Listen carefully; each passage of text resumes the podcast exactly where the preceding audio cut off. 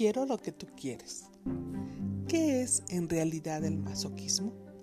La mayoría de la gente lo asocia con el dolor y el placer. Se evocan imágenes del abusador y el abusado. Sin embargo, en realidad, este concepto está muy lejos de la verdad. El masoquismo puede ser visto correctamente como el deseo de soportar el dolor y no de infligirlo, de ceder el control en lugar de retenerlo, de rendirse la vida en vez de manipularla. En este sentido, ciertamente la mayoría de las mujeres es sin duda masoquista, puesto que está en la naturaleza de la mujer crear y preservar la vida a cualquier costo. Sobre una base mensual, tiene que rendirse a la realidad de su ciclo menstrual en el parto y en el embarazo, ella debe rendirse de nuevo a fuerzas fuera de su control. Todo esto es acompañado de dolor, un tipo de dolor que solo la mujer conoce. Y toda mujer bien integrada sabe que el resistir al dolor es aumentarlo. Uno debe aprender a seguir la corriente, a rendirse a ella, a montar sobre la cresta de la ola y salir al otro extremo victorioso. Las mujeres saben que el amor es un largo sufrimiento y ellas se rinden al amor de una manera que los hombres nunca podrán entender. Pero las mujeres también triunfan en el amor, pues a través de su disposición a la entrega, ellas atan muy fuertemente los lazos de la relación. Esta es la razón por la cual la mujer verdaderamente femenina a menudo dirá a su hombre, quiero lo que tú quieres. Si a él le gusta que se vista de rojo, de rojo se vestirá. Si a él no le gusta el avión, ella se encontrará pronto bordando trenes. Si él acostumbra a comer pan tostado con mantequilla, la margarina desaparecerá de la mesa. Mientras más se entregue a él, ya sea que lo intente o no, más querrá ella lo que él quiere. Este proceso de entrega es tan poderoso que casi parece mágico. Esto es lo que hace que un hombre sienta que una mujer es solo suya, la razón por la cual la quiere y hace que él quiera protegerla. De esta manera se establece entre los dos amantes una unión de confianza e intimidad muy estrecha, un sentimiento de unidad de un solo ser.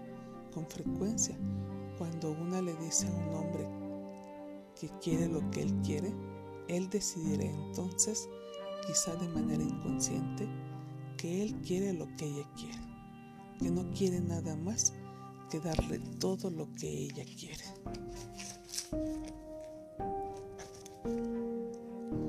O puede convertirse en un cerdo abusivo y exigente. Es en este momento cuando una mujer debe apelar a su aspecto de amazona, negarse y establecer límites a los cuales se apegará con firmeza. Las mujeres con un yo bien integrado y con sólidos preceptos morales no tendrán problemas en saber cuáles son estos límites. Otras pueden tener muchas dificultades a este respecto y necesidades, necesitará psicoterapia para poder aprender dónde marcar la línea a los hombres que exigen demasiado de ellas. El abuso físico es una bandera roja que nunca debe ser pasada por alto.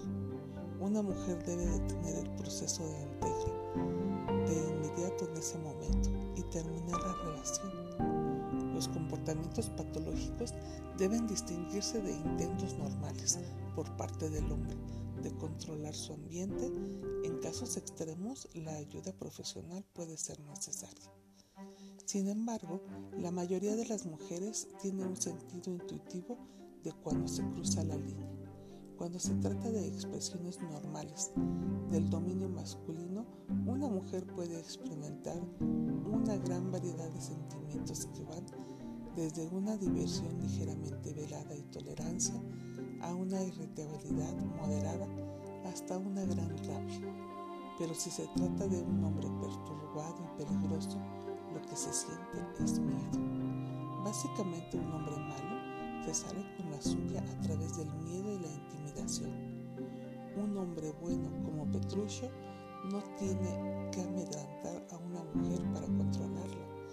Él sabrá cómo negociar el poder con amor. Cuando una mujer ama de verdad a un hombre y quiere unirse a él, debe dejar a un lado sus proyecciones irreales de quien quiere ella que sea capaz y aceptarlo como es en realidad. Esto es entrega, es no atribuir al hombre las características del amante fantasma, ni pedirle que alcance expectativas ocultas, sino aceptarlo como lo encuentra y alegrarse de todo lo que él es. Mejor sin él. Es muy difícil para la mujer amazona moderna despojarse de sus expectativas irreales, puesto que su amante fantasma está muy apegado a ella. No le permitirá integrarse a otro hombre como ya se dijo en el capítulo 7, en lugar de aceptar, admirar y apreciar a su mujer moderna se torna muy crítica, denigradora y castrante. Un hombre se retirará después de un asalto así, solo para que la mujer declare en voz alta a sus amigas amazonas que ella está mucho mejor sin él. Estas modernas doncellas de la luna de Artemisa muy pronto están de acuerdo. Muchas veces temen perder a su compañera y amiga confiable y disponible por un competidor insensible. Hace muchos años, lo contrario era lo cierto. Las mujeres se entendían y apoyaban mutuamente en el proceso de entrega a un hombre que valía la pena, puesto que el unirse a un hombre era visto como central para lograr una vida satisfactoria y de éxito. Las mujeres amazonas pueden ser instrumentos en el sabotaje de los intentos de entrega de una mujer a un hombre.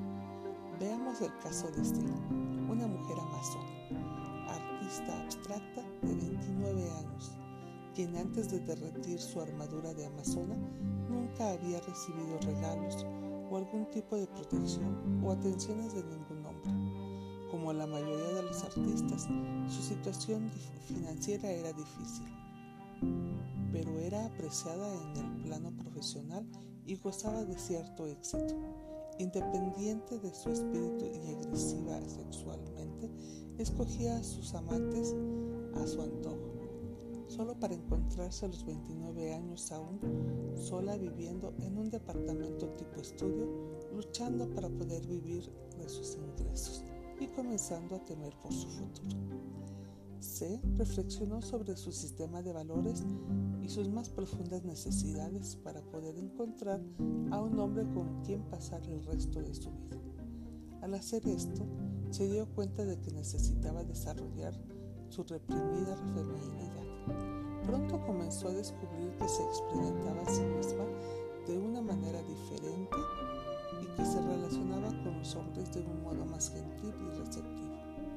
Muchos hombres atractivos que ella hubiera rechazado antes ahora le parecían atractivos y pronto se vio la necesidad de escoger entre dos buenos partidos, dos hombres que parecían estar interesados en el matrimonio. Por primera vez, después de haber aceptado su feminidad, parecía inspirar un cierto nivel de protección por parte de los hombres. Cuando N, con quien todavía no se había acostado, le ofreció su tarjeta de crédito diciendo, cómprate un vestido para nuestra cena del domingo, ella se sintió como una jovencita en su primera cita. En una explosión de alborozo, corrió al teléfono para contárselo a su madre, la cual le replicó, ¿qué? Devuélvesela inmediatamente. ¿Quién se cree que es? ¿Acaso piensa que tú no puedes mantenerte sola? Esta mujer amazona quería expresar era cómo se atreve a pensar que es mejor hombre que tú.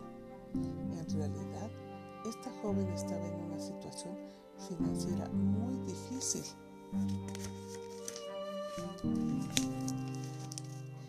Y escogió de buen agrado el gesto tan generoso de su pretendiente. Ella no era mejor hombre que él y esto formaba parte de su entusiasmo por él, no solo en el aspecto financiero, sino también en, otros niveles. Él era dinámico, agresivo y estaba al frente de su mundo. Él estaba dispuesto y podía involucrar, introducirla en su territorio, no introducirse en el de ella. En breve, él era un hombre de verdad, el primer hombre que había magnetizado en su vida desde que era una quinceañera. Pero su madre, quien al igual que la mayoría de las mujeres de su generación, había vivido toda una vida con un hombre de verdad, no consideraba la protección ni el apoyo masculinos como aspectos importantes para el bienestar de su hija. Ella quería para su hija lo que ella nunca había tenido en su vida, independencia. La independencia de la mujer amazona es por supuesto una ilusión. Ella puede ser independiente de los hombres, pero dependerá de su amante fantasma, sus amigos, su trabajo, así como de su madre. Los psicólogos llaman interdependientes a las relaciones de los adultos maduros, de dos personas independientes que se pueden permitir el depender una del otro. Otras palabras, son capaces de cuidarse solas, pero escogen el ayudar a cuidar la una de la otra. Como las personas maduras en la vida, se mueven de una posición de dependencia en la infancia y en la niñez a una interdependencia en la adolescencia y la edad adulta temprana. Esta experiencia de interdependencia se expresa y se realiza mejor en la relación íntima de amor y de compromiso. Una de las marcas del desarrollo humano sano es la capacidad de unión y debemos unirnos consciente e inconscientemente. La autosuficiencia emocional es una ilusión. Si no nos unimos a los hombres, lo haremos a las mujeres, a nuestro trabajo o a nuestras fantasías. Condiciones de la entrega. Pero ninguna entrega es incondicional. Ya sea en el amor o en la guerra, todas las entregas tienen sus condiciones y cada mujer debe decidir por sí misma cuáles son las suyas. Ella debe entregarse como se le indicó en el capítulo sexto. La mujer tiene la oportunidad de escoger al hombre. Cuando uno considera que el hombre que uno elija debe ser visto como un héroe, a quien uno le entregará mucho control personal por mucho tiempo. La elección del héroe se convierte en algo vital, de vital importancia.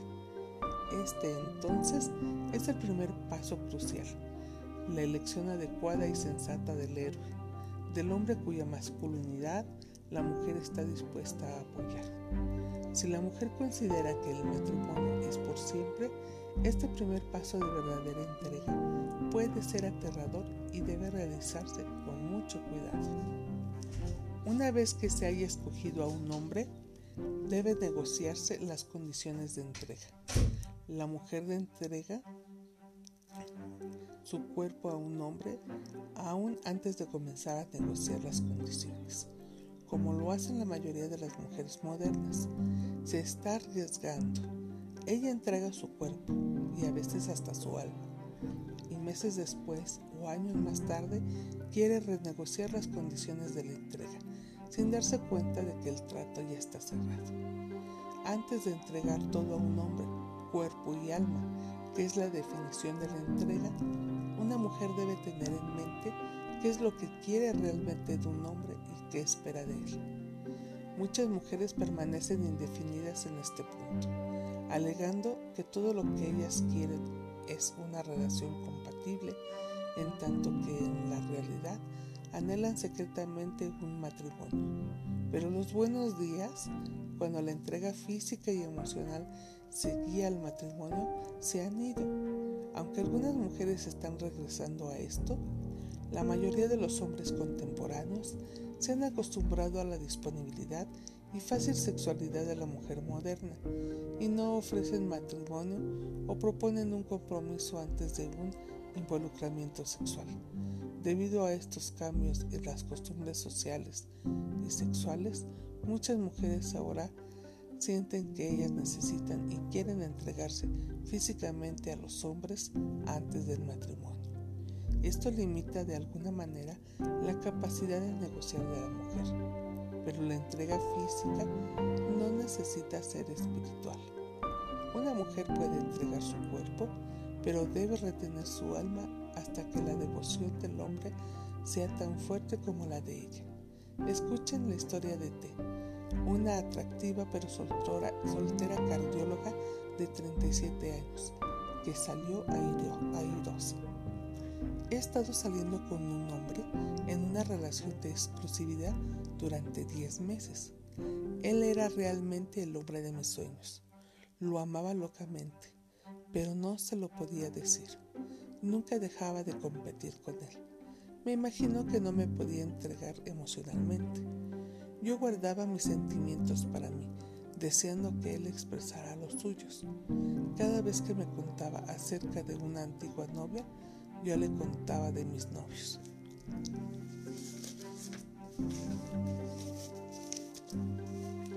Cuando alardeaba sobre sus adquisiciones materiales, yo lo superaba con mis propios cuentos. Nuestra relación era excitante sexualmente, íntimamente en el terreno intelectual, pero nunca pareció parecer aspectos emocional. La relación llegó a su fin cuando él me anunció su compromiso con otra mujer, una lagartona. Mi primer impulso fue decir que yo también me iba a casar, pero no pude. Cambio rompí a llorar y le dije, yo te amo. Ha significado tanto para mí, más de lo que podría decir. Con lágrimas en los ojos, le dije lo que había llegado a significar para mí. Para mi asombro, él respondió rápidamente, yo también te amo. Esto derritió mi armadura de amazona. Sentí tanta ternura por él que solo quería ser su mujer. Comencé a entregarme poco a poco, en asuntos sin importancia. Él solo se reía o los pasaba por alto. En retrospectiva, puedo ver que mi entrega comenzó cuando me abrí y le expresé mis sentimientos. Mi recompensa fue la correspondencia de sus sentimientos hacia mí, habiéndome arriesgado y descubierto que él también me amaba. Me impulsó a seguir entregándome a él, prefiriendo el amor al poder. Un mes más tarde, él rompió su compromiso.